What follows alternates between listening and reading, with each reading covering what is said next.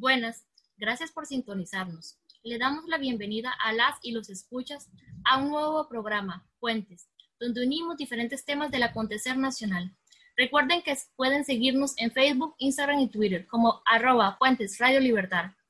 Hoy hablaremos sobre el hashtag La cultura también importa. Según Chacón del semanario Universidad, el pasado 20 de octubre fue aprobado por diputados y diputadas de la Comisión de Asuntos Hacendarios la primera de dos mociones que de manera drástica hizo recortes a cerca de eh, 4 mil millones de colones al Ministerio de Cultura y Juventud y a sus instituciones adscritas.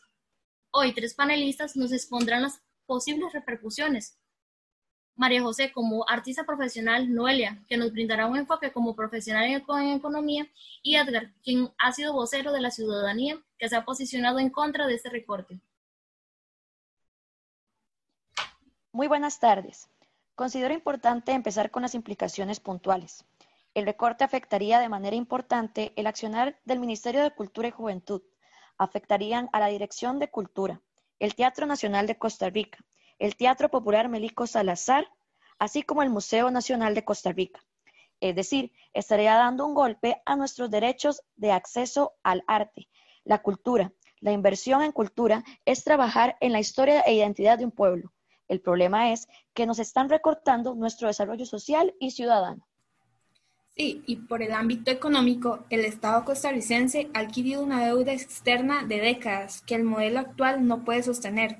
La situación del COVID-19 ha dado pie a que el problema se exalte. La propuesta del gobierno ha sido más impuestos y recortes.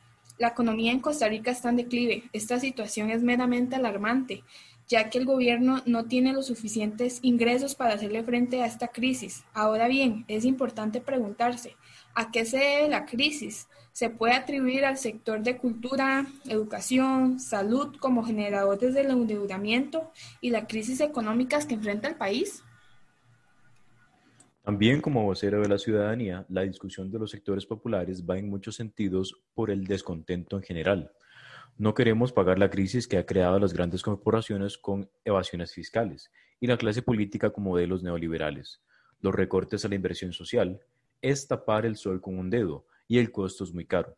Consideramos que negar los espacios de recreación, creatividad, esparcimiento y en muchos casos de sustento para las personas que se dedican a la cultura y el arte no es la solución para afrontar una crisis como en la que se encuentra el país y la situación en la que se encontrará en los futuros meses. Es un claro atentado a la libertad de expresión y el derecho humano al arte y a la cultura. Consideramos que el recorte al presupuesto del Ministerio de Cultura pone en riesgo la oferta artística, la oferta de museos, la preservación del patrimonio arquitectónico y arqueológico que tantos años de esfuerzo y dedicación le ha costado al pueblo costarricense. Sin duda, escucharles hablar nos abre el panorama y nos plantea preguntas muy importantes. Agradecemos a los panelistas por sus aportes. Volvemos después de un corte publicitario.